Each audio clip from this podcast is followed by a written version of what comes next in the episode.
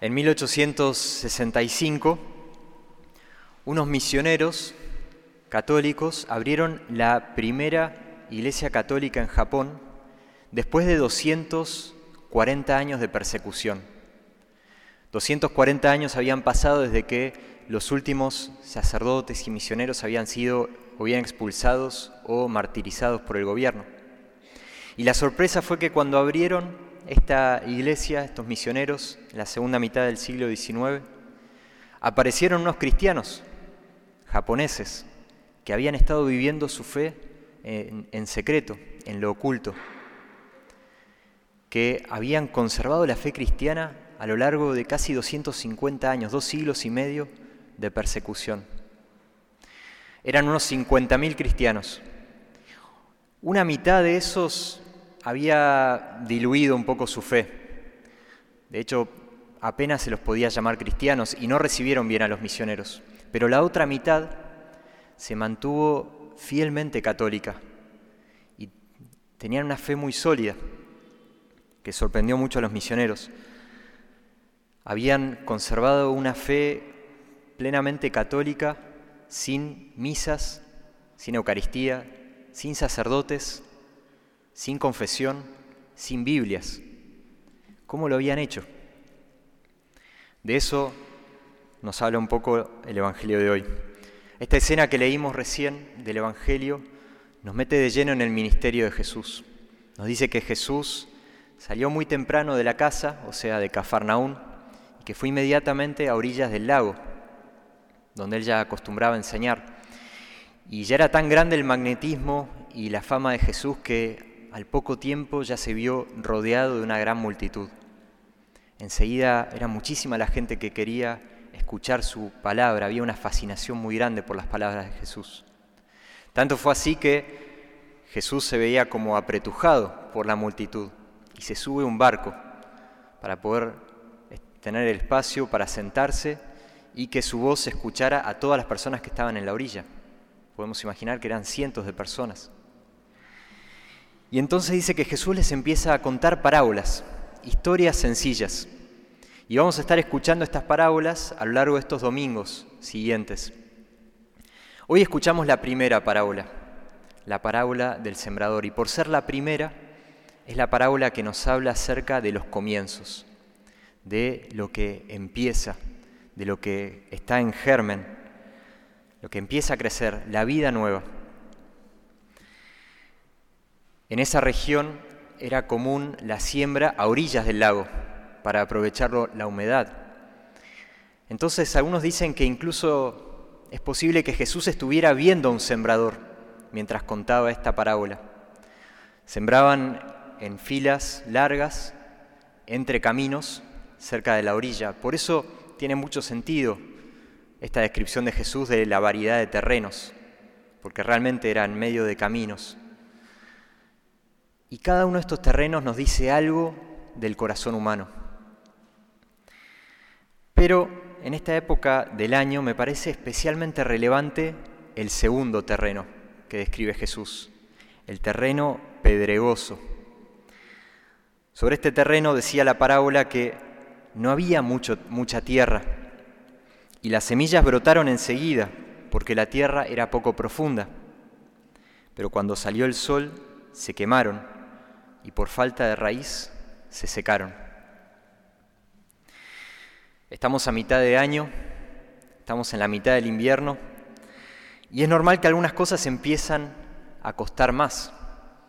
Los días son más cortos, los días son más oscuros, hace frío, uno tiene menos ganas y menos energía para hacer las cosas. es como que las cosas se ponen más duras, como que topamos con la roca, como le pasaba a estas semillas. Entonces es común que algunas cosas que sembramos a principio de año y que estaban creciendo, de repente empiezan a secarse. Tal vez en el trabajo siento que tengo menos energía o en el estudio, ya no cumplo con los propósitos y no, no estudio con la disciplina con la que había comenzado. Tal vez con algunas iniciativas de principio de año, cosas que me había propuesto a principio de año, con mucho entusiasmo, y que empiezo a desanimarme, el deseo tal vez de rezar más o de cumplir con determinado tipo de oración o tal vez hacer más deporte o alguna iniciativa familiar como bendecir los alimentos o tal vez el deseo de leer más este año. Y esas cosas empiezan a volverse más difíciles, cosas que empezaron bien con entusiasmo pero que se hacen difíciles de sostener a largo plazo. Así es como lo describe Jesús cuando Él explica este segundo terreno. Él dice, el que recibe la semilla en terreno pedregoso es el hombre que al escuchar la palabra la acepta enseguida con alegría, pero no la deja echar raíces, porque es inconstante. En cuanto sobreviene una tribulación o una persecución a causa de la palabra, inmediatamente sucumbe. Este es el desafío de la inconstancia. ¿Cómo suele darse?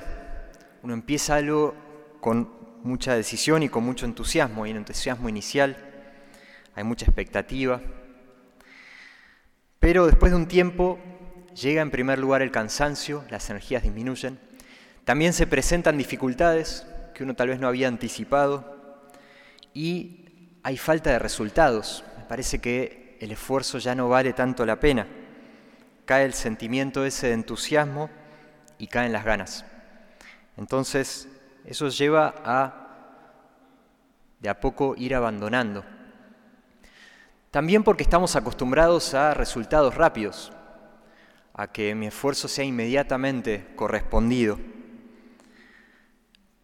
Así como los objetos físicos tienen una ley de gravedad, también nuestras decisiones y nuestros proyectos tienen su propia ley de gravedad y tienden por sí mismos a caerse, tienden por sí mismos a ir para abajo, si no hay algo que los sostenga.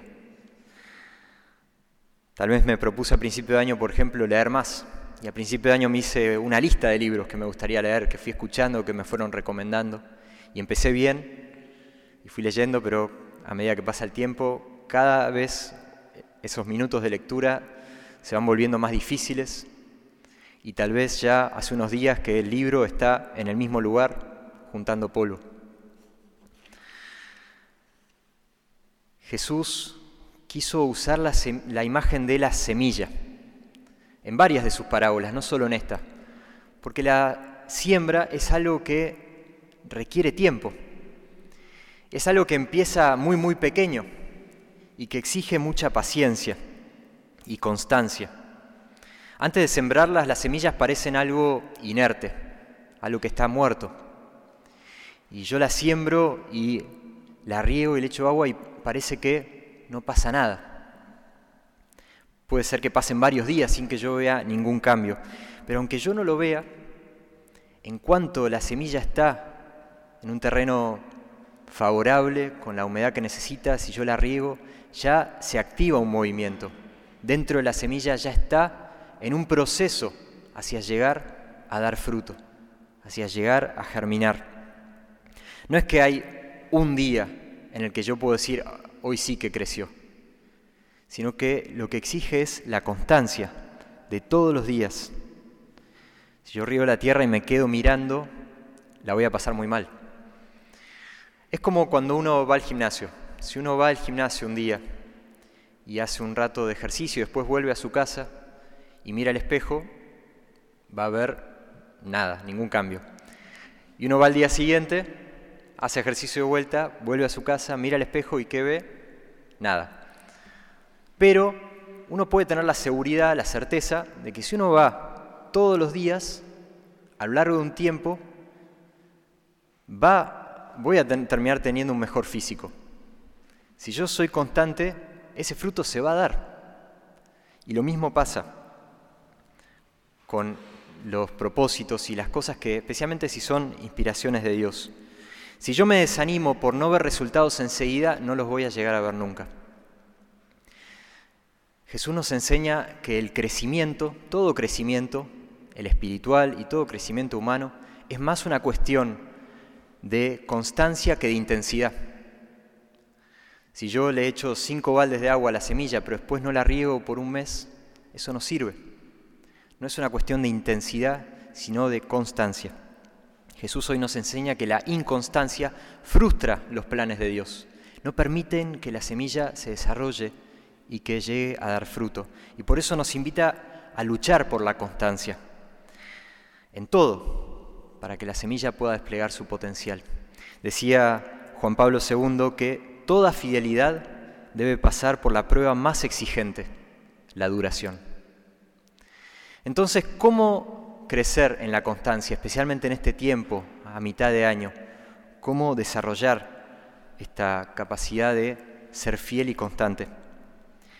Tres cosas. En primer lugar, ganar profundidad. Decía la parábola que el problema era que la tierra era poco profunda.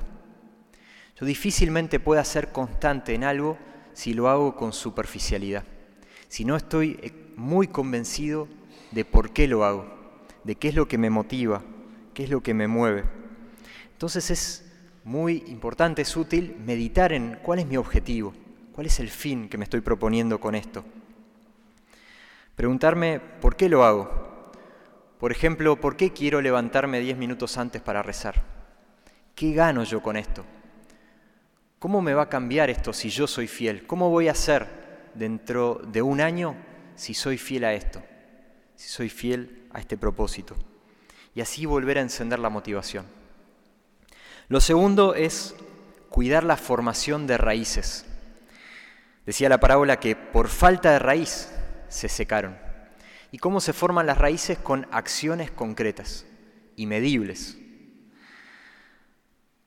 Es difícil ser constante, por ejemplo, a un propósito muy general como ser más puntual, ser una persona puntual. Es más fácil ser constante a algo más concreto como ponerme una alarma para llegar 10 minutos antes a este compromiso concreto. Es más fácil cuando es algo medible. Lo importante no es tanto hacer muchas cosas, sino hacer pocas cosas, pero ser fiel a lo pequeño. Y lo tercero es la atención al sol. Jesús decía que cuando salió el sol se quemaron. Y después cuando lo explica, él dice que eso significa cuando vino una tribulación.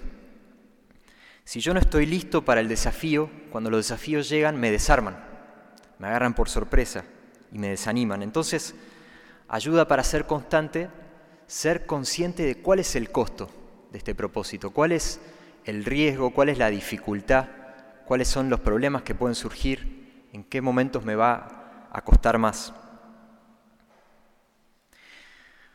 Cuando los historiadores estudiaron este caso en Japón de los misioneros que abrieron la iglesia, se preguntaron por qué esta mitad de los cristianos mantuvieron la fe firme y sólida, se dieron cuenta de que lo lograron gracias a tres cosas concretas tres cosas que ellos hacían. En primer lugar, tenían una catequesis muy buena acerca del sacramento de la confesión. Sabían lo que era el sacramento y lo transmitían de generación en, en generación, aunque no tenían acceso a confesores. Lo segundo es que tenían una oración de arrepentimiento que enseñaban a sus hijos y que la recitaban casi a diario. Y en tercer lugar es que habían recibido una profecía de un catequista de que después de siete generaciones iban a llegar confesores en barcos. Entonces lograron ser constantes, lograron ser perseverantes porque ellos tenían un objetivo, perseverar hasta que llegaran los confesores. Tenían además acciones concretas, tenían una oración que repetían todos los días y también eran conscientes de cuál iba a ser la dificultad, de que iban que, iban a tener que esperar mucho tiempo, siete generaciones. Esta época del año es una oportunidad que Dios nos da para crecer en la constancia, para desarrollar la fidelidad. La buena noticia es que Dios es fiel, que el sembrador que es Jesús es constante y nunca deja de trabajar en nosotros, nunca deja de sembrar su semilla. Nuestra parte es nuestra fidelidad, nuestra constancia, para que el fruto llegue. Por eso dice San Pablo, no nos cansemos de hacer el bien porque la cosecha llegará a su tiempo si no desfallecemos.